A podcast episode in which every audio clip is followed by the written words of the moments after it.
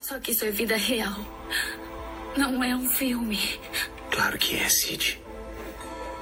Tudo, tudo é um filme. Tudo é um grande e maravilhoso filme. Isso não é um filme.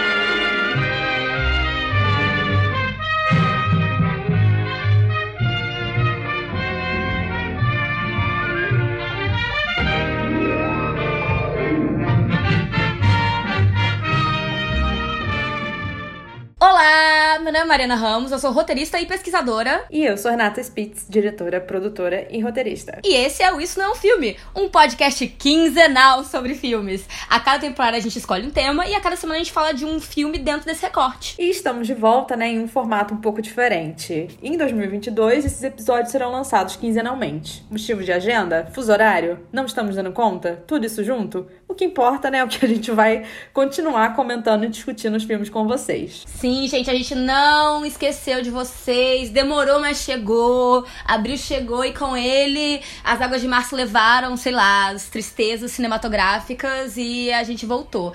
Mas nessa retomada tão aguardada, né, a gente escolheu um tema próximo ao nosso coração, digamos assim, né? A gente vai falar sobre o Rio de Janeiro, segundo e pelos olhos do Nelson Pereira dos Santos, né? Começando com longa-metragem de 55 Rio 40 graus. Isso, mas como de costume, né, antes da gente entrar nessa conversa, vamos chamar nossas redes sociais.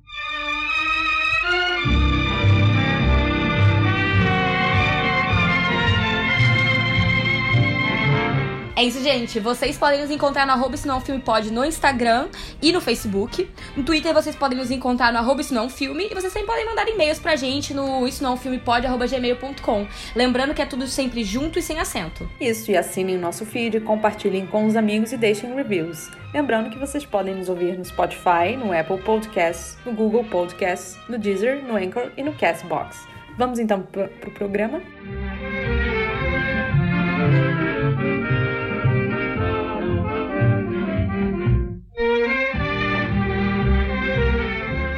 E é isso, gente. Como já foi adiantado ali no iníciozinho, o tema desse mês, desse, dessa temporada, digamos assim, que agora não é mais em meses, é em tempos, assim, em episódios, quantidade de episódios, é Rio de Janeiro, segundo né, o realizador brasileiro, um dos nossos maiores, Nelson Pereira dos Santos. Exato. E por que, né, falar dele agora?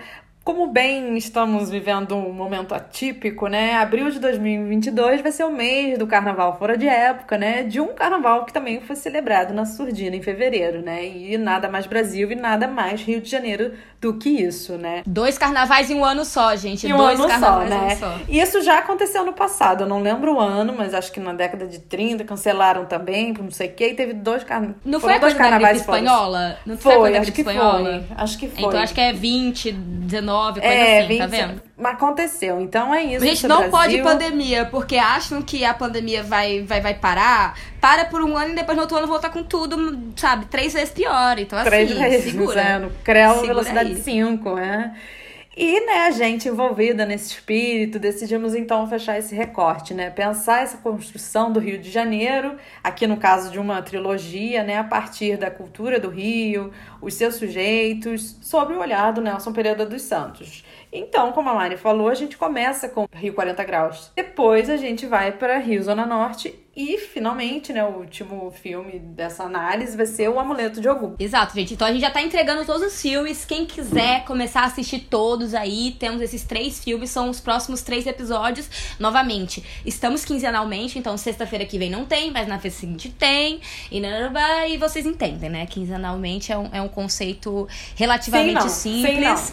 Sim, não. Sim, não, sim, não, sim, não, sim, não, sim, não. Mas aí a gente vai, são esses os filmes que a gente vai analisar nessa temporada aí sobre o Rio do Nelson, né? Exatamente. Tem até um livro para quem quiser comprar com os roteiros desse, desses três filmes, que é Três Vezes Rio. E o livro é basicamente só os roteiros cinematográficos, né? Do Rio 40 Graus, Rio Zona Norte e o Amuleto de Ogum. Perfeito. Bom, e agora vamos então uma sinopse rápida aí do filme, Renata. Você lê pra gente? Sim, a sinopse basicamente, né? Um, um dia na vida de cinco garotos de uma comunidade que, em um domingo tipicamente carioca e de sol escaldante, vendem amendoim em Copacabana, no Pão de Açúcar e no Maracanã. Exatamente, gente.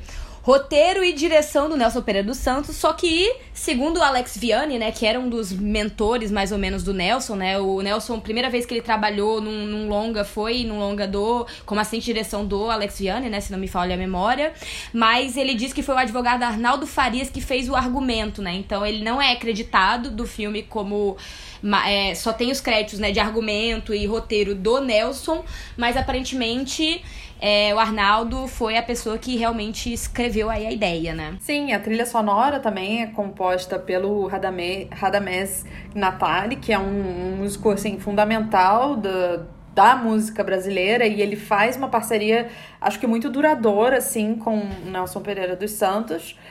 É, e também a gente não pode esquecer né, que tem uma das músicas que é composta pelo Zequete, que além disso também ele interpreta um personagem no filme e também se dá como uma espécie também de parceria que o Nelson vai construindo ao longo da vida artística dele, né? Sim, com certeza. É, que é, até se torna personagem no, do Rio Zona Norte, né? Meio que base, levemente inspirado. Mas isso aí a gente fala em outro episódio. Mas é isso, gente. Olha, o filme, né, começa, é, começa a ser filmado. É, lembrando primeiro que é o primeiro longa-metragem do, do, do, Nelson Pereira dos Santos, né? Ele já tinha tido algumas incursões. É, eu acho que a Renata vai falar um pouco melhor sobre a história dele, né? Mas ele já tinha curtas-metragens feitos em certas é, situações. É, ele começa a ser filmado em 1954 tem dinheiro teoricamente do Partido Comunista, né, dentro da é, dentro daqui do orçamento, mas é isso. Mas só que ele só consegue ser lançado em 26 de agosto de 55 por causa de um processo de censura, né, bem pesado, né, e que vai mobilizar a classe artística e intelectual da época. Exatamente. E o Rio 40 Graus ele é considerado assim um precursor do que viria a ser conhecido como cinema cinema novo. Mas lembrando que não é uh, considerado, por exemplo, uh, o, um dos primeiros filmes do cinema novo. Não. Ele tá ali é trazendo um, um certo. Uh, como que eu vou dizer? Uma certa utilização de linguagem, de narrativa e de lugares que logo depois isso vai ser meio que uh, sistematizado de forma singular pelos realizadores do cinema novo, né? Porque é importante delimitar essa diferença, porque os filmes né, que consideram um dos primeiros tem o Arraial do Cabo e o Aruanda, então é só pra gente dizer que não é o primeiro filme de cinema novo, mas o que torna ali uh, essas marcas como evidentes, né, do que viria a ser mais tarde. E é interessante Sim, ele é uma grande que... influência também, né? É, ele é uma grande influência sim. entre muitos desses realizadores. Glauber adorava, Glauber vem pro Rio de Janeiro querendo trabalhar com ele, Com né? Nelson, então, e vira de assistente de direção do, do do Rio Zona Norte, né, o Glauber. E uma coisa interessante também, que é importante, é que antes do Rio 40 Graus, né, o único filme que a gente tem notícia e estudo de ter abordado a favela enquanto espaço, né, enquanto eh, esse lugar a ser revelado né, pelo cinema, é o Favela dos Meus Amores, do Humberto Mauro, que é feito em 1935. E infelizmente esse filme foi perdido, a gente só tem. É, acesso né, à sua história, narrativa e certas imagens pelas fotografias e o que, que a imprensa escreveu, né? E o que acontece? O Favela, dos meus amores, é feito na favela, mas a gente vê ali o protagonismo ainda dos brancos, né? Por mais que se aborde o samba, você tem ali, por exemplo, tem um, um, fotograma muito famoso que são os brancos tocando samba e os negros no fundo do quadro, ou seja, o lugar ainda não está assim, significando nada em termos de representatividade. Então, só 20 anos depois desse filme, quando se lança o Rio 40 Graus, é que a gente tem de fato né, esses sujeitos ali no centro da narrativa. Sim, com certeza. E eu acho que até é bom quando você fala nessa, nessa questão de quem é que está sendo retratado e como está sendo retratado. Eu acho que a gente vai tratar melhor isso quando a gente falar minuciosamente sobre o filme. Mas assim, né, lembrando que esse não é o primeiro filme que a gente traz sobre o Rio de Janeiro com o Rio de Janeiro como personagem, né? E me lembra bastante o Homem do Rio, né? Tipo, Sim. só que, né, do dentro desse literalmente o oposto, né? Esse oposto mais é, mais carnavalesco, né, do Rio de Janeiro, que é uma, né, é de 64, é de quase 10 anos depois, né? apesar disso, trata de uma forma super mais, né, é, carnavalesca desse espaço, sem tratar de assuntos como o Nelson acaba fazendo aqui, né? Que é realmente é isso, ele traz essas pitadas de outros cinemas, né? De, dos cinemas do pós-guerra, né? E que acaba realmente é, mostrando a possibilidade para esses realizadores que estão se criando ainda, né? Que ainda são estudantes, que ainda estão é, pensando no que, nem necessariamente pensando em realizar, mas que estão vendo esses filmes como um, um, novo, um novo horizonte sobre o que falar quando se fala de Brasil, né? Sim, exatamente, né? E pra gente falar um pouco então do, do elenco, né? Que aqui a gente tem o Roberto Batalin fazendo Pedro, tem a Glauci Rocha, que vai se tornar uma atriz uh, muito importante pro cinema novo, né? Que ela faz a Rosa. Tem o Jesse Valadão, que é o Miro, que é um, um, dos grandes atores, assim, do cinema brasileiro. Também depois ele vai pra televisão. E, se eu não me engano, ele tem, teve uma certa desavença, assim, com o Nelson, sabe? E não deu match a forma de trabalhar, sabe? Imagino, imagino, imagino. Porque o Jesse, pra mim, parece uma energia muito mais Glauber do que Energia Nelson. Então, assim. Exatamente. Questões. É, temos... Exato. É, temos também é, a Cláudia Moreno, que faz a Alice, tem a Sade Cabral, tem o Mauro Mendonça, né, que vai fazer o turista italiano no Pão de Açúcar, e tem o Zequete, que é o personagem acreditado como Neguinho.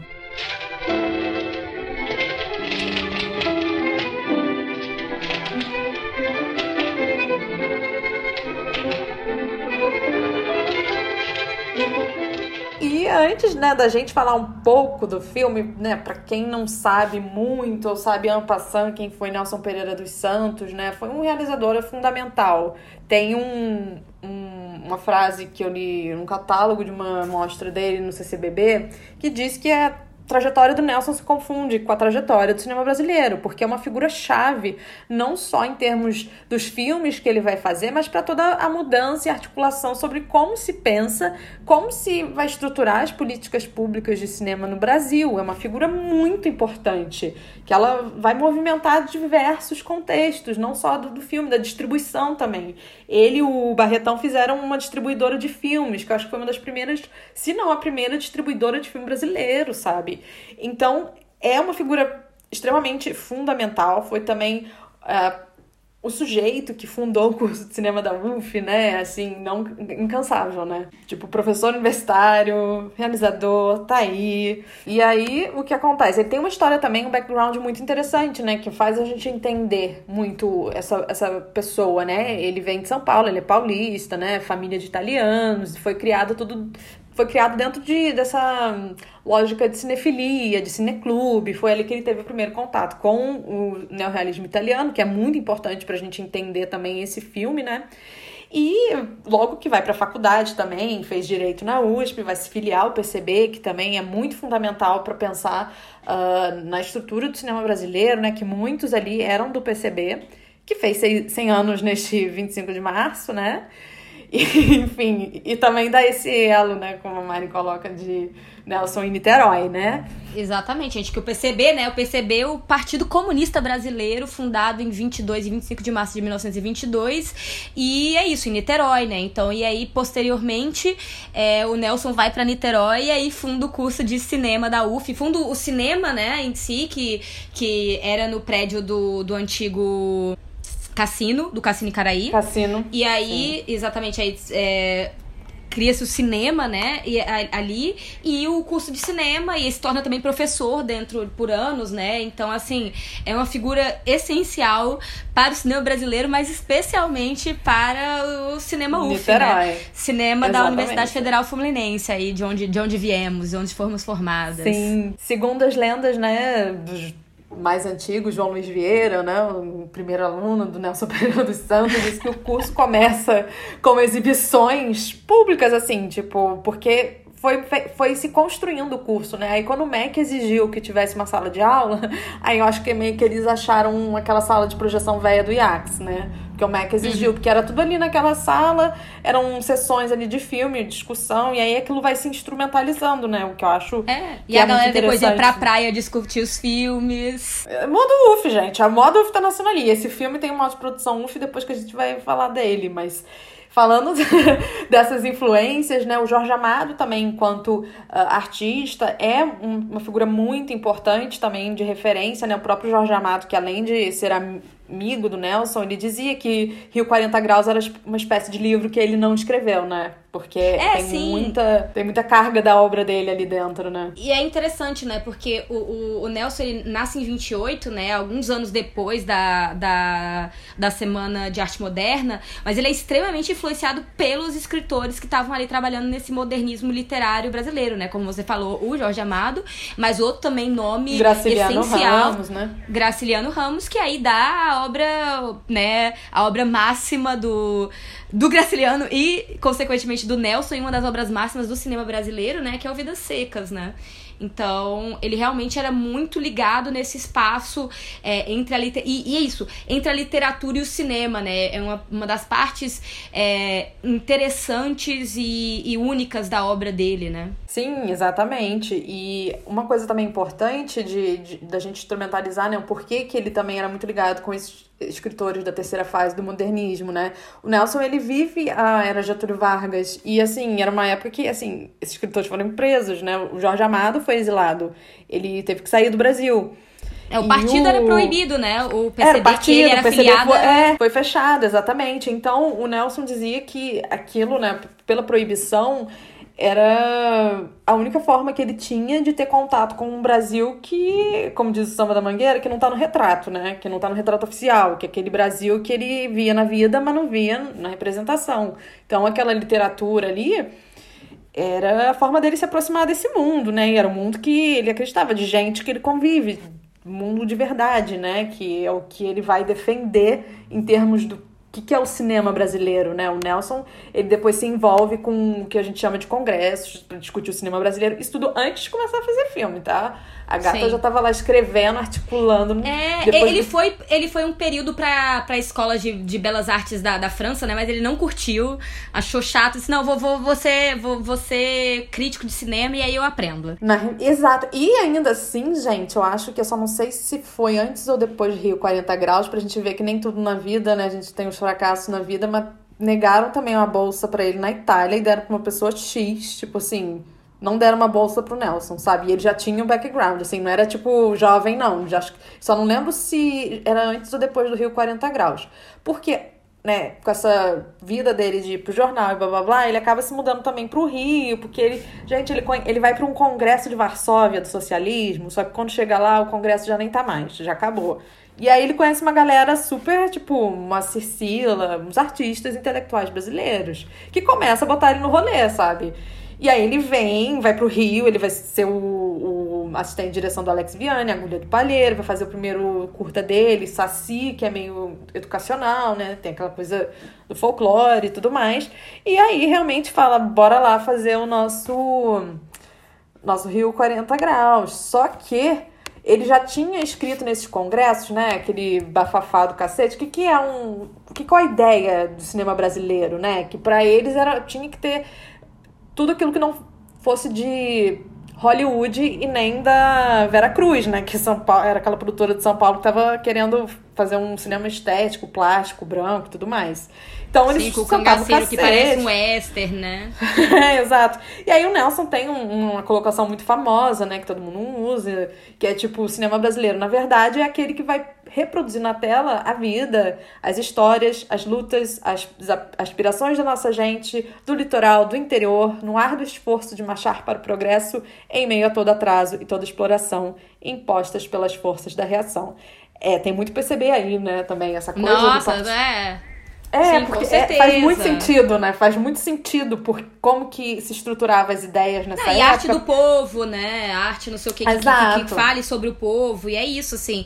E eu acho até muito interessante, exatamente pensando novamente nessa questão das origens dele, né? Um cara que vem de São Paulo, mas que o universo cinematográfico dele não é São Paulo, né?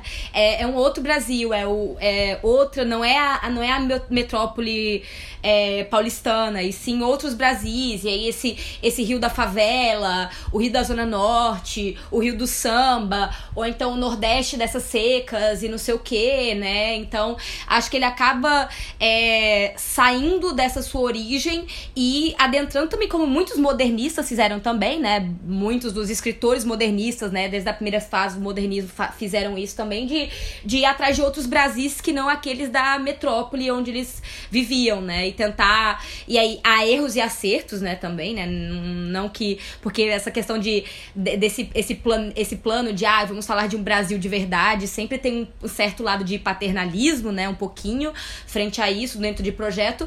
Mas, apesar dos pesares, tem realmente essa, essa, essa visão de não é só esse Brasil, existem outros Brasis e a gente quer tentar acessar eles, eles e fazer eles ser acessado por outras pessoas também, né? Sim, e é importante também a gente delimitar que nessa época, né, no debate, por exemplo, não se falava que tem muito hoje em dia, é sobre esse lugar de representação, né, de fala. Porque eles estavam ali dizendo, não, a gente tem que falar do povo brasileiro, mas assim, eram todos homens brancos ali, não havia essa discussão, havia por parte do, do, do né, sei lá, Abdias Nascimento, né, que estava ali engajado com a sua luta da questão racial.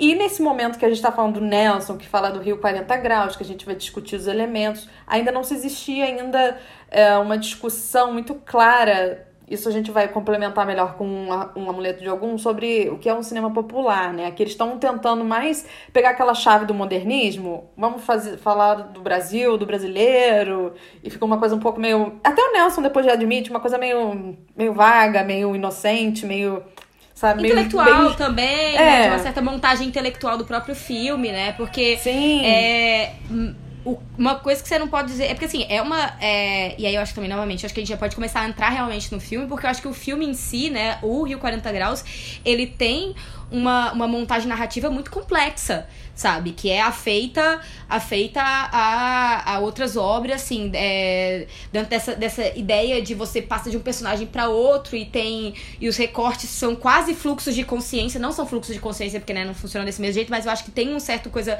parecida com fluxo de consciência que aí, é, sei lá, transborda hoje em dia, sei lá, no Inharito, fazendo o filme dele que tem 500 mil personagens e eles se batem no meio da não sei o quê, mas eu acho que tem uma certa e é isso, é um, é um tipo de narrativa bem complexo, especialmente pro, pro, pro, sobre o assunto sobre o qual estava sendo, sendo tratado, né? Sim, inclusive, né, é, isso também veio também um pouco da influência dele do daquele do roteirista italiano, que é o Zavatini, que fez o, escreveu Ladrões de Bicicleta, Humberto D. Então você tem uma narrativa que também, além dessa montagem, é bem sofisticada, vai. Tipo, você tem ali essas tramas que vão se intercruzando. A gente tem esses meninos que vendem amendoim como esse gatilho, né, da trama começar. São meninos pobres, né, vão vender amendoim. Eles vão meio que perpassando pela cidade e as outras tramas vão acontecendo por aquilo, mas a gente não só fica com eles no sentido de, ah, o menino saiu dali, a gente continua. Não, aí a gente fica com os outros personagens que nos são revelados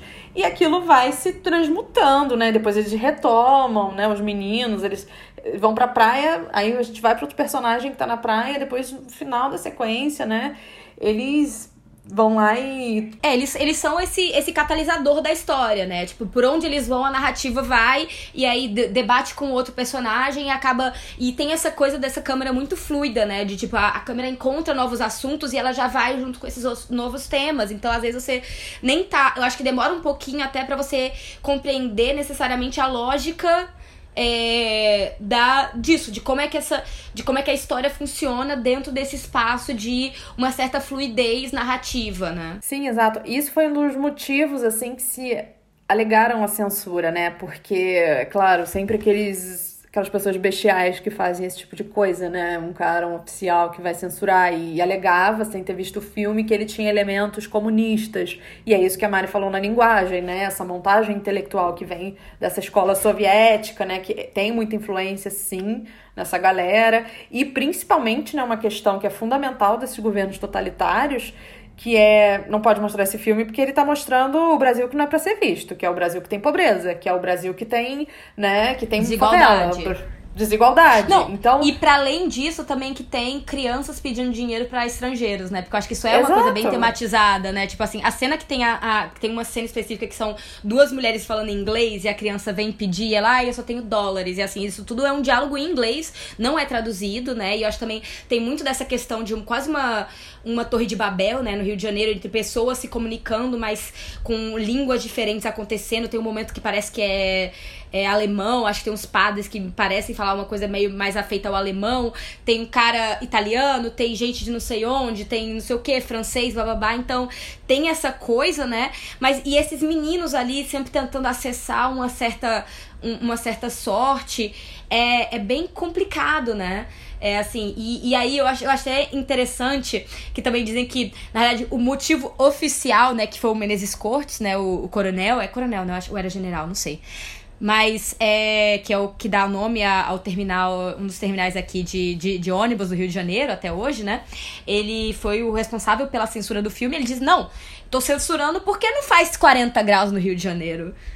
É. Não, e tem outro argumento também, tem outro argumento que é pior ainda, que é tipo, como assim esse filme ninguém trabalha? Aí o Nelson tem que dizer que é um dia de domingo, entendeu? Tem umas coisas assim, uhum. é, bestial, né? Essas pessoas são ridículas. E eu acho que. É, não, tava coisa... realmente encontrando desculpa para tentar barrar o filme, mas claramente não era, né? O motivo era o que você falou. Isso vamos lembrar que é antes da ditadura de 64, tá? Porque ali já tava ensaiando, que a gente viu aqueles golpes do contra golpe até o Juscelino tomar tomar posse, que foi ali um momento babado. E nesse momento, né, também a galera já tava sentindo, né? Sabe aquele, aquele feeling de 2016, tá vendo, ai, tá dando merda, meu Deus do céu. Era isso.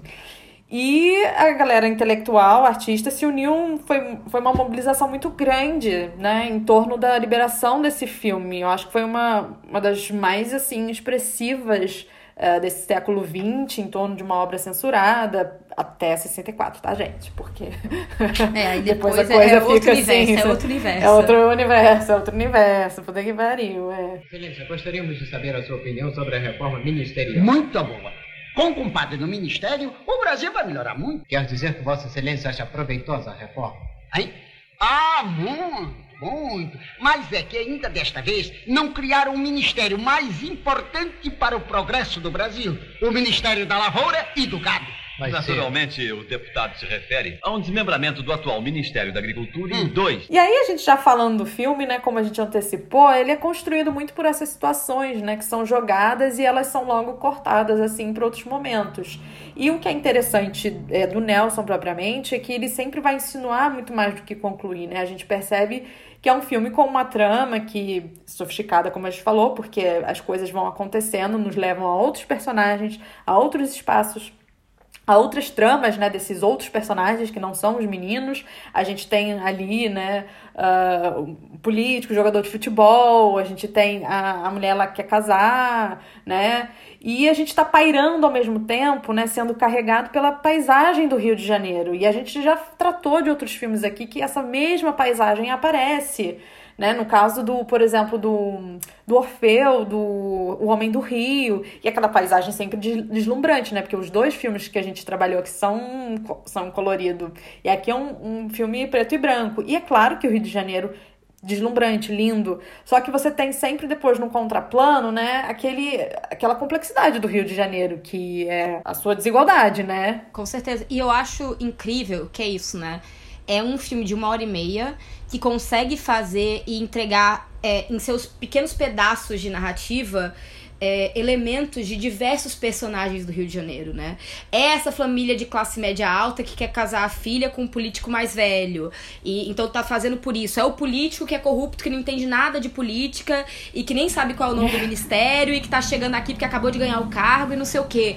É o jogador de futebol, que é o grande jogador de futebol, mas que tá sendo usado e abusado até o ponto de ter 500 mil fraturas e conseguir dizer cada data de cada não sei o quê. E aí ele tá sendo substituído por um jovem promissor professor e não sei o que.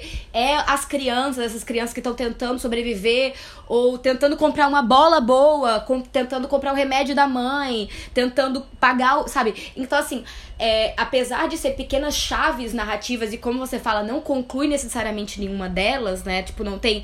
Quer dizer, tem uma finalização, mas não é o que a gente entenderia, né? Assim, de um grande ápice. Uhum. Eu acho que, assim, prepara para um certo momento e que acaba até sendo quase anticlimático, né? Que, assim, você imagina que vai acontecer uma coisa e meio que se resolve, né? É até um certo respiro de é, alívio, né, frente a todas as possibilidades que se abriam, mas é isso, ele com esse pouco de tempo ele consegue mostrar vários tipos e várias histórias desse lugar complexo e, como você falou, cheio de, é, de, de embates, né? Que é o Rio de Janeiro, né? Exato, porque a gente tá o tempo inteiro, é isso, flutuando da Boa Vista ali, sabe? Do Pão de Açúcar, que é deslumbrante, gente. E depois a gente tá vendo ali a criança, sabe? Esfarrapada, né? E não é aquela pobreza, sabe, cosmética que a gente viu no Homem do Rio, que tinha aquela criança, né, que parecia que era muito legal ser pobre, muito divertido. Não, é, é bem é bem real, assim, é bem dói, né? Você vê que aquilo, porque aquilo é verdade. E assim, não é também E é verdade até hoje, né? E é, é verdade, verdade, até, hoje, hoje. exato, é, exato. É extremamente verdade até hoje. Então você consegue. É, é algo bem pesado mesmo, assim, de ver também como é que essas coisas se. É... se mantém, né? Se mantém, perpetuam, se mantém. né? É. É. Exato. E é isso, eu acho que nesse sentido o filme também serve até como material de é, arquivo histórico, né? Pelas ruas, pela forma da cultura ali daquele local do Rio de Janeiro, que existia na época. E acima de tudo, eu acho que aqui traz, né, o que poderia ser muito estereotipado, como o samba, o futebol, o malandro, né, que é um personagem também, o malandro machão, que é o Jesse Valadão, que a mulher dele tá com outro, vou dar na porrada, entendeu?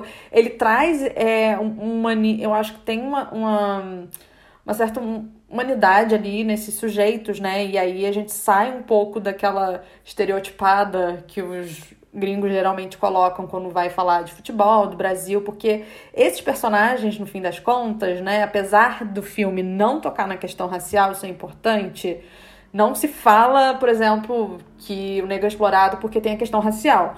Existe muito mais uma questão de a pobreza e a pobreza, entendeu? Uhum. Mas todos esses personagens têm uma questão muito clara de que eles são explorados, né, pelo sistema. Eles, e eles têm consciência disso de que Sim. eles são explorados, né? Sim, com certeza. É, não. É isso, assim, você não fala, mas você mostra, né? Porque é isso, que você vê todas essas crianças de rua que estão ali sofrendo são meninos negros, são crianças negras, assim, boa parte. E é isso, boa parte do, do, do filme em si, né? Do casting do filme, aí você também vê, né? Esses estamentos, né? Tipo, quando você vai para um certo espaço social, com certos não sei o quê, aí a, a, a pessoa muda, né? A, a figura nesse, meio que vai mudando, mas assim, é, de um jeito a, a, realmente tentar explorar o que, que é esse. Mas também dentro de todos os seus momentos de acesso, né? Tem aquele personagem que é o baiano, né? Que vem pra noivar com a menina e ele e ela tem toda uma conversa com ele. Ah, eu não quero morar aqui no morro. Ele, ah, mas o morro também tem gente legal. E ela, não, mas é que eu quero uma casa uma outra casa, em um outro lugar, porque tem seus problemas e bababá. E ele, não, mas a gente não pode deixar de sonhar, sabe? Tem todo uma, um certo discurso também sobre trabalho, posição social, sobre esses desejos e aspirações também, que sai de um lado que, por exemplo, se Orfeu já era um filme muito mais é, cheio de camadas do que O Homem do Rio, né? É, que eu acho que é, efetivamente, por ter mostrado isso aqui. Aqui é, já tira qualquer tipo de polimento, né? A figura da mãe dessa menina, né? Da, da, eu acho que é a mãe da Maria, né? É Maria o nome dela, eu acho. É, eu acho ela muito interessante, sabe? Essa senhora que carrega a família é, e nas costas, né? O marido que quer quer ter um briga de galo e ela ela que trabalha para fora, que ajuda a, a, vizinha, não sei o quê. E do tipo, cara, foda-se, vai ser vai casar, foda-se, eu tenho que arrumar, ter que, sei lá, arrumar a casa de, de, de rico que me trata mal para poder trazer dinheiro pra família, sabe?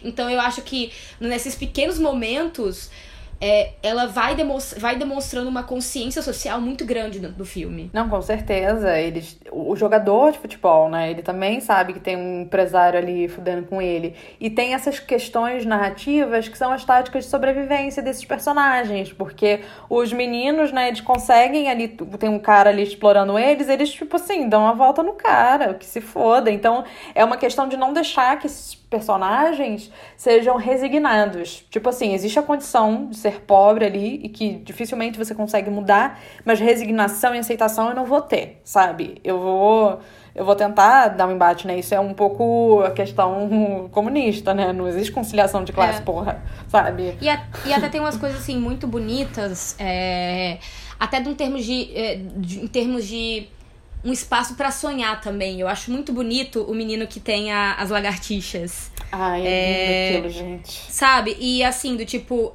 é, apesar disso, é uma criança que tá vendendo amendoim na rua. é, sem família, sem nada, bababá. E tem aquele. Eu acho até um pouco também me lembra. é, um pouco. Outro livro, mais ou menos, dessa época, que é o. é, Ai, como é o nome? É, sobre ratos e homens. É, of Mice and Men, do. é, e, e também me lembra também dessa coisa do. Da- da- dessa pessoa que tem uma ligação com outra coisa, que ela não tá tão conectada com esse universo ao redor dela. ela- ele conseguiu. E que também me lembra, por exemplo, um pouco Vidas Secas também, a questão do menino, a questão da cachorra, sabe? Então acho que já tem a baleia, eu acho que ele já tá um pouco ensaiando esses, esses espaços de sonho mesmo no sofrimento, sabe? Tipo, você tá sofrendo, mas você também tem o seu escape, de alguma forma. Mesmo que seja isso. Viol e depois violento, né? Que tipo, a pessoa, o policial, o policial não, o guardinha pega ele, dá-lhe um chute na bunda, expulsa o menino dali, né? Tem essas coisas que acontecem, mas eu acho que tem uma certa é, inocência dele nesse momento que ele tá atrás da lagartixa, que eu acho assim de uma beleza é, ímpar, sabe? Sim, exato. Você consegue conciliar, né, esses momentos que são são pesados, né?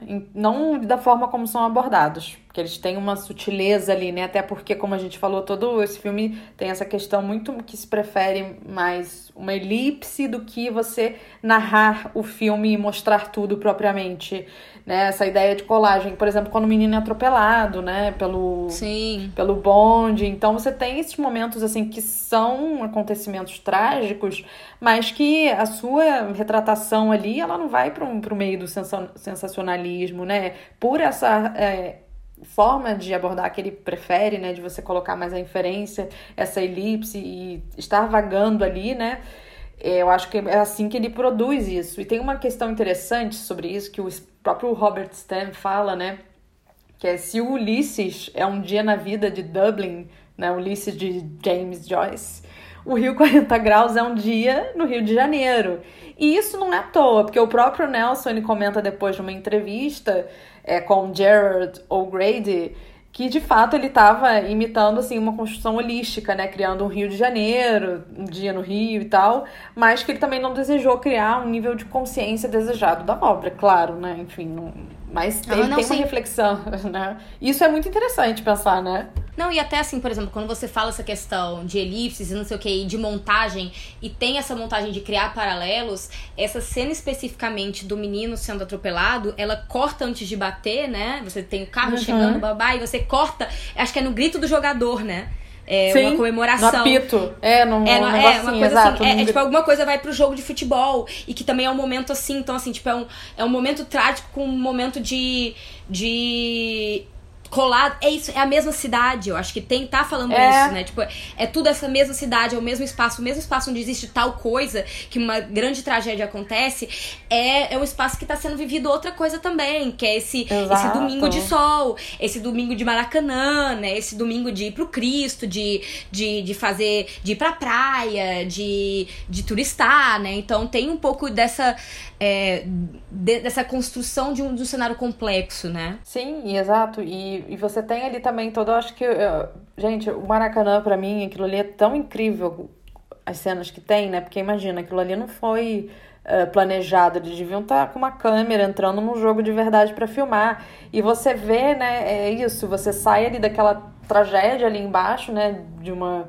De um atropelamento e de um menino pobre, e você vai depois por aquele acontecimento que também é muito popular. A gente tem que ter muito claro em mente de que nessa época ser jogador de futebol e ser sambista, por exemplo, isso não era status, sabe? Não, não era. Era tipo, imagina, a gente. Não, não era como é hoje, superstar, sabe? Então são é, acontecimentos que fazem parte dessa vida cotidiana popular do Rio de Janeiro, que é isso. E domingo de sol, eu tô na praia que tem a praia lá de Copacabana, né? Tem ali a Quinta da Boa Vista, tem esses lugares que são que eu, como que eu posso dizer, né? Que a gente vê uma certa, assim, esses corpos aí do Rio de Janeiro estão ocupando esses espaços, e é uma simbiose, né? Do popular, do corpo, de, dos cenários, que vai costurando o filme e vai sendo costurada dessas elipses, sair ali do bonde para ir pro jogo, né? E depois você vai pro bondinho. E como você consegue, apesar de ser tão picotada a narrativa, né, e de ter tantos, que é isso, mas por exemplo, eu consigo, você fica investido na história do foguinho, né, que é o Sim. que é o, o personagem o que substitui o craque Daniel, Sim, o Daniel, né? o craque Daniel, o craque Daniel tá velho. E, ele, ele substitui o craque Daniel e você fica investido em se ele vai conseguir, apesar de ter, você ter acabado de viver uma cena, né, pesada com a criança sendo atropelada, ou tá nas vias disso acontecer, porque acontece com um certo paralelismo, né, tipo, e cortar entre um espaço e outro e você percebe que uma narrativa vai dar errado, mas você também tá investido emocionalmente no que vai acontecer com o Foguinho. Se o Foguinho vai conseguir ou não se tornar a nova promessa daquele time, apesar de saber que tem todo o esquema por trás dele, né? De ele não tá trabalhando para ele. Ele tá trabalhando para isso, pro cara do jogo do bicho, que vai fazer não sei o quê, que vai fazer não sei quem, o cara de não sei o quê, o técnico do time. Então, eu acho que é, é consegue fazer essas coisas de um jeito muito orgânico, sabe? Sim. Inclusive, tem um dos meninos do amendoim que entra também no jogo, né? Tipo. Uhum. Tu não sabe pedir esmola? Eu não preciso pedir esmola, não. Eu só pedi um dinheiro para mim voltar para casa. Tu quer ver como é que se arranca dinheiro dessa gente? Me dá um dinheiro pra minha mãe que tá doente. Eu, e, gente, eu acho que é isso, né? Que é, para mim é muito Rio de Janeiro esse filme também, nesse sentido, tanto dessa cultura popular, né? Dessa cultura de rua, de ocupar esses espaços da rua, que tem um menino né, na arquibancada, aí tem um falso cego, não sei se você lembra. Sim. Você sabe, os pequenos golpes ali do, do dia a dia, Sim. que são pequenos golpes de sobrevivência, né? Que é uma cidade assim, que a gente vai ter esse cara rico ali no bondinho e você tem ali a galera dando aqueles pequenos golpes de sobrevivência, né? Que eu acho. Sim, com certeza. É isso, assim. É, tem, essas, tem esses elementos e quando realmente faz esse paralelismo, né? Tipo, a, a odisseia do personagem em, em Ulisses, né? Essa odisseia diária de um personagem, eu acho que aqui sai do individualismo e você adentra na odisseia de uma cidade mesmo, né? Que eu acho que esse é o objetivo, né? É a odisseia diária de, da cidade do Rio de Janeiro, fazendo 40 graus e, e é isso, sabe? Mil coisas acontecendo, mil histórias acontecendo e nenhuma delas necessariamente consegue suplantar a outra, substituir a outra, todas elas se completam na construção dessa paisagem. Sim, uma coisa também que eu acho interessante é que eu não vejo também muito Pode ser que eu esteja enganada, mas eu não vejo muita construção maniqueísta dos personagens. Assim, eu acho que existe ali uma sátira, uma sátira da burguesia, né? E uhum. tem até uma questão que tem ali um, um retrato bem homofóbico do Playboy na praia, né? Daquele sim, cara. Sim, sim. Tipo, ficam tirando onda, sabe, com ele. Mas eu acho que não tem, assim, uma coisa, uma ideia de bem e mal, sabe? Porque os personagens bons também, eles estão tendo que trapacear um pouco também, óbvio, porque não existe uma forma de viver naquele lugar se você também não subverte, né? Sim, não é. Tem aquele o momento que a criança aprende como pedir dinheiro, né? Que ele, ele tá acostumado a vender, né? Que ele tá acostumado a vender Sim. o. Só que aí ele não tem porque. Fala que sua mãe tá doente. É, é fala que, que a mãe tá doente, mas ao mesmo tempo é isso, tipo, sim é, é o, a tática que você precisa para sobreviver, que ele não tem dinheiro para voltar para casa de Copacabana porque o produto que ele vendia foi derrubado por um cara que tava só flertando e ameaçou ele, sabe? Então, assim, tem mil coisas que tornam, como você falou, pouco maniqueísta é muito complexo. Acho que esse, esse personagem é, do, do burguesinho da praia, né, meio. Acho que tem até um, um certo. É, e eu acho que vem muito efetivamente, aí vamos ser sinceros, de, de, um, de um certo lado mais estrito senso dessas lutas de classe ali do século XIX, né? Você vai ver, de, tipo, como é que como é que você definia o aristocrata. O aristocrata é sempre visto essa coisa meio Luiz. É, Luiz XV ou XIV, que eu nunca lembro. Qual 14, o, rei sol 14. sou eu, o rei sou eu. Sol é, que eu. sou o rei sol, mas que é. eu sou o rei é um, sol. É, que é um dandy, né? Que é um grande dandy, que é essa figura com uma certa masculinidade, não sei o quê. Então, essa, essa aristocracia, ela fica com ela com um, é, muito tratada em tons de homofobia, às vezes, né? Pra, até pra, nessa, dentro dessa criação de um, de um discurso de errado, certo, né? Acho que a gente acaba é, é, sendo, como é que eu posso dizer? Recebendo esse discurso. Eu acho que o Nelson, nesse momento, é, se a gente pode falar um deslizo do Nelson, né? Ele é esse deslizo do, do cara que é isso, tá falando aí já contra uma burguesia que se assume do poder, né, no século, no século XX, contra essa burguesia é, fútil, ele coloca dentro de uma, de uma linguagem, esse fútil é o homossexual, ele é não sei o quê, né? É, é preconceituoso e eu Total. acho que vem, vem muito desse lastro político que, que, que se apresentava, né, gente? Porque, né, comunismo não é. Gay não é friendly. É, gente, LGBT é, friendly.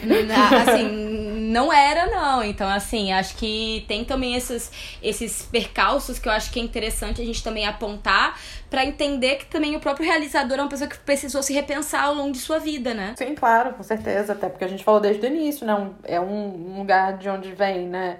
A gente não consegue não pensar também que ao mesmo tempo é um cara que era branco, né? que era de Sim, classe média, então, e isso não era uma discussão naquela época, também é importante a gente datar isso, né? Assim, por exemplo, pro cinema novo, eles não estavam pensando, ah, quem tá atrás da câmera, o que que eu vou filmar, porque eu tenho a noção, né, iluminada da verdade, isso sim. Uhum. E, enfim, coisas de movimentos é, intelectuais de, de sua época, né? E outro, é uma questão interessante, a gente pensando aqui, né, para começar já a nossa conclusão, é que como a gente tem esse fluxo, né, pela cidade, como a gente está falando um dia em Dublin, aqui um dia no Rio, a gente faz esse movimento muito cíclico, né? e a gente sai ali do morro, começa com aquela câmera pairando ali pelo morro, pela paisagem linda, por aquela música linda, instrumentalizada da voz do morro, e depois a gente desce ali, vai flutuando e no final a gente vai voltar para esse morro, né? A gente vive aquele sol quente ali no asfalto, sabe? E aí a gente retorna ali no, no anoitecer para esse morro, que é e é muito interessante pensar, né, que aí a gente vai voltar para esse lugar em que a gente vê essa comunidade, certo? Essa comunidade da favela e como esses personagens, que é uma questão histórica, né, são descendentes de escravos. Então, formam ali comunidades. O samba vai se formar a partir dessa necessidade, né, que esses sujeitos tiveram, né, porque acabou-se escravidão. E aí, né? E aí, nada. É isso. E aí é, essas comunidades se agrupam, né? Sim, com certeza. E quando você fala, eu acho que tem, é um retrato muito interessante também desse processo histórico todo, né? Chega ali o cara da Portela falando com essa. com indo a essa escola pequena, né? Essa escola do Cabo menor, Sul. Do Morro é, do Cabo Sul. Do, do, do Morro do Cabo Sul, fazer a, a coroação da da rainha, né, e tal, e cantar. E dentro da letra mesmo, você tem essa, essa menção aos terreiros, né? Você tem Sim. a menção do, do samba e dos terreiros e desses espaços que às vezes são apagados frente, né, é, dentro do processo cultural entre termos de, de origens, né? Não tô dizendo sim, que é apagado, por, né? Mas assim, eu acho que às vezes a gente se esquece essa proximidade tão grande entre esses dois espaços, entre o samba e o terreiro, entre a, a religião e a não, música. Dessa, é, dessa, dessa relação que não, não se diz associa, né? O, é. Não tem como separar, é dali que nasce, né? Do morro, do terreiro, vai ser o samba, o carnaval.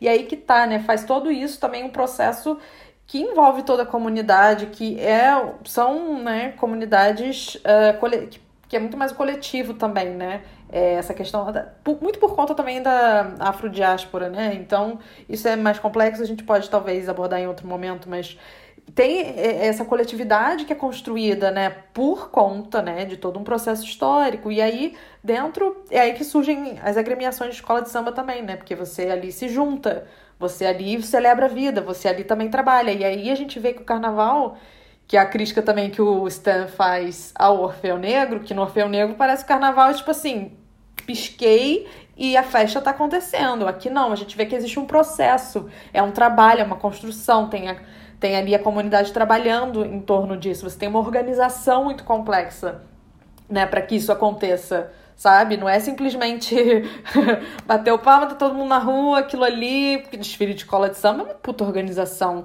é um puta trabalho, sabe? Que dura e esse, esse um é o primeiro, inteiro. E eu acho muito bonito, né, essa ideia de terminar o filme no primeiro ensaio da escola de samba, né, do enredo, Sim, né? Tipo, é exato. o dia que tá revelando o enredo da, da Cabo Sul, né? E, e esse é o final, né? é, eu acho muito bonito isso em termos, como você falou mesmo, de cíclicos, né? Que aí vai começar. E é aí que vai começar o ciclo do carnaval deles. Isso aí é só o primeiro dia do ciclo anual do carnaval, né? Que é o dia que você vai jogar o. o vocês é, teve a votação do samba enredo, né? Que também é um processo democrático dentro da comunidade, de escolher qual vai ser o samba enredo vencedor. E a partir daí começar a ensaiar. Então, esse é o primeiro ensaio. Então, acho que tem essa coisa de, tipo, na realidade, esse não é o processo realizado como tá em Orfeu, né? Em Orfeu já chega ele pronto. Aqui. Sim é o primeiro passo de um processo que vai durar mais meses e meses e meses. Sim, exato. E você tem também, né, nesse lugar que vai também se encontrar todos esses personagens. O Miro se encontra ali com o cara, eles têm aquele momento de tensão, né? Vai comer porrada, não vai. E aí tem o momento Partido Comunista Brasileiro, né? Que eles se reconciliam a partir da questão da greve. Sim, que é isso, que, um, né? é, que os dois resistiram juntos e tal. Então, é, também é um momento muito interessante exatamente por isso, né? De uma outra consciência, como você mesmo falou, né, Renata? De. É, de, de, de, uma certa de um despertar de uma certa consciência de classe que em certos espaços eu acho que também tem uma conversa ao longo do filme se não me falha a memória onde eles estão falando às vezes vale lutar pelo que você é pelo que é certo que você acredita. Eu acho que é exatamente pelo, pelo que o Miro faz, né? Porque o Miro é meio. O Miro é esse, esse cara esquentado, Ele tava preso, né? né? Ele tava é, preso, né? Pra ele, tá, ele pega briga com todo mundo, mas ele também tem algumas brigas deles que, pelo que as pessoas falam, são corretas, né? Essa coisa de, de defender o trabalhador, defender não sei o quê. É, eu acho que a última vez que ele é preso é. Ele tá vendendo ali, né, as coisas no na, na frente do, do, do, Maracanã, né? Tá ajudando o menino a vender pra ele também conseguir dinheiro para comprar o ingresso. Mas vai chegar a polícia para prender o menino e pegar o, a, a mercadoria. Corre, sabe? É tipo. Sim, sim, sim, com certeza. É tipo isso. E, enfim, eu acho que. E aí a gente. Uma coisa muito interessante também nesse final, que a gente sai né, desse momento de tensão, vai para esse momento mais relaxado da festa que eu, para mim, eu só lembro da frase do Simas, né? Que é a gente faz festa porque a vida é triste, não é porque é para alienar, porque a gente quer para externar uma alegria já existente. A gente faz festa porque a vida é triste. Então, é um momento, né, de, de você ali, de, de, sabe, de, de subverter isso. E tanto que é tão complexo isso no jogo de planos, né? Porque você tem a festa ali acontecendo com a escola, a câmera sobe e vai mostrar o barraco com a mãe doente, né? É, exato. É a mãe que acabou de perder o filho e mal, assim, né? Acabou de descobrir basicamente que perdeu o filho, né?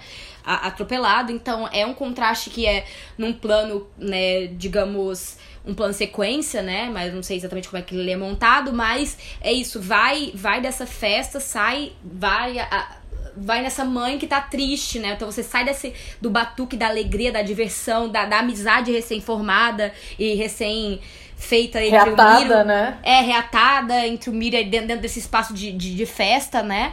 É, e diretamente para um rosto triste da mãe que vê a festa continuar quando não tem mais o que festejar, frente à cidade que segue vivendo também, né? É, porque aí termina, finalmente vai subir na câmera, e vem a festa, ela, e termina com Cristo, com a paisagem do Rio de Janeiro. Ou seja, é, eu acho que não tem uma conclusão, é uma complexidade, é isso. Sabe, essa cidade estonteante, essa cidade maravilhosa, praias lindas, pessoas ricas, mas que também tem esse outro lado, são camadas, né? Eu acho que o Rio 40 Graus, ele é o plano contra plano, né, do Rio de Janeiro, né? E, não oferece, assim, não tem uma solução, né? É isso, Exato. a vida é assim. é isso, assim, a mãe perdeu o filho, mas o carnaval vai continuar, porque se não tiver o carnaval... É, sabe, o que, que é dessas pessoas que estão ali? É, é realmente é, é, continuar. É continuar como ato de resistência, porque se você não continua você desaparece, você desaparece completamente dentro dessa paisagem. Então, eu acho que tem um pouco disso daí, como você fala, não existe uma conclusão, não tem um certo, não tem um errado, tem o, tem o seguir. Tem um dia que termina para o outro voltar, né? Então, aí vai ser mais um dia fazendo 40 graus no Rio de Janeiro, né? É mais então, um dia, é mais um dia no Rio de Janeiro, exato. Então acho que tem essa coisa assim, é um filme muito bonito assim, dentro dessa de uma ótica é, e realmente de um cinema que ainda não é cinema novo, mas é um cinema novo para o Brasil, né? Um novo cinema brasileiro que que tá surgindo ali, ainda sem a égide de ser chamado de cinema novo, né? Como Renata bem explicou ali, não não se adequa nem temporalmente nem necessariamente com todos os seus elementos, mas que dá sim um baixão. Que mexe é, que é, mexe mas... com as estruturas do, do, cinema nacional e que, e que mostra um caminho, né? É uma luz ao fim do túnel do que pode seguir a surgir e de on, para onde talvez é, se direcionar, né? Exato, e lembrando, né, que é um filme que resulta, de- como a gente falou no início, desses congressos, desses debates, que tava, o debate tá comendo solto sobre o cinema brasileiro, né, é, é- é tudo um produto ali de coisas que vão sendo pensadas, das, das articulações dos intelectuais da época que estavam envolvidos, e isso é muito interessante que lembra também um pouco uma questão do cinema soviético, né? Porque a gente vai ter no Brasil também quem tá pensando, escrevendo sobre cinema, é quem vai fazer cinema, né? né? Tipo, ah, o crítico tá ali, mas não, são também os realizadores, né, que vão estar produzindo cinema, né? É, é, já, já é uma nova, já é uma nova, uma nova categoria de realizador, né? Já é, é, é- já é esse. É, é isso, é o a Nouvelle Vague, é o neorrealismo, são essa galera que veio da crítica, que, que já entendia aquilo ali como uma coisa, como uma coisa a ser criticada, a ser falada sobre, e começa a realizar. E aí eu acho que é, dessa escola o Nelson também tá. Tem outros realizadores brasileiros também que faziam isso, mas eu acho que, que o Nelson é realmente um ponto de inflexão frente a, a- ao que vai vir depois, né? E por isso que a gente acaba escolhendo ele e esses filmes, né, que vão é, pautar esses três episódios aí que vão seguir, né? É, acho que demos é, conclusão nessa nossa discussão da gente do Rio 40 Graus, né? E voltamos no próximo episódio, daqui a 15 dias, com Rio Zona Norte, né, Renata? Tic, tic, tic, tic. Tô tentando fazer o barulho da cuíca, mas. Pra cacete, amiga. sei. Você vai ter que. Amiga, Bo- bota, Deus bota na guarde. edição. Bota Deus na edição. eu tentar, eu tentar também fazer, porque vai ser um erro. Mas é isso, gente. Muito obrigada. Bom aqui estar de volta. Espero é que vocês isso, tenham bom gostado. carnaval. É, bom, carnaval, bom parte carnaval. Dois. Parte 2. Carnaval parte 2, gente, ó. Isso é, ó, ó, ó, ó, ó, ó, ó. E tá fazendo, tá fazendo quase 40 graus aqui agora, tá? É isso, estamos gravando aqui no meio da tarde, no Rio de Janeiro. Lá em Portugal já é noite, mas é isso. Boa tarde, Rio. Boa noite, Portugal.